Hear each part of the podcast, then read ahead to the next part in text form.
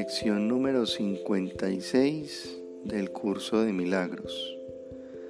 Nuestro repaso de hoy abarca lo siguiente. Primer repaso. Mis pensamientos de ataque atacan mi invulnerabilidad.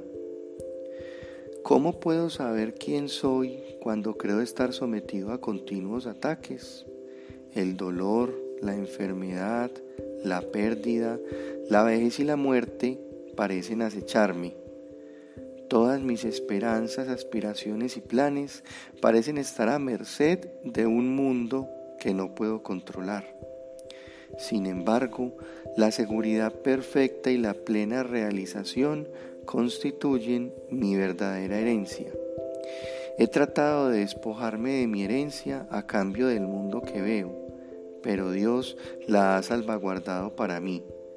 Mis pensamientos reales me enseñarán lo que es mi herencia. Segunda idea de repaso. Por encima de todo, quiero ver. Al reconocer que lo que veo es un reflejo de lo que creo ser, me doy cuenta de que mi mayor necesidad es la visión el mundo que veo da testimonio de cuán temerosa es la naturaleza de la imagen que he forjado de mí mismo.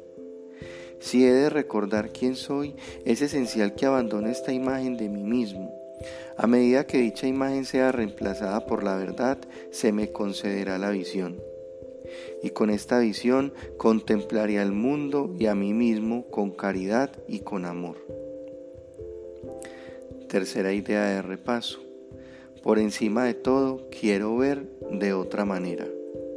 El mundo que veo mantiene en vigor la temerosa imagen que he forjado de mí mismo y garantiza su continuidad. Mientras siga viendo el mundo tal como lo veo ahora, la verdad no podrá alborear en mi conciencia. Dejaré que la puerta que se encuentra detrás de este mundo se abra para así poder mirar más allá de él al mundo que refleja el amor de Dios. Cuarta idea de repaso. Dios está en todo lo que veo. Tras cada imagen que he forjado, la verdad permanece inmutable. Tras cada velo que he corrido sobre la faz del amor, su luz sigue brillando sin menoscabo. Más allá de todos mis descabellados deseos se encuentra mi voluntad, unida a la voluntad de mi Padre.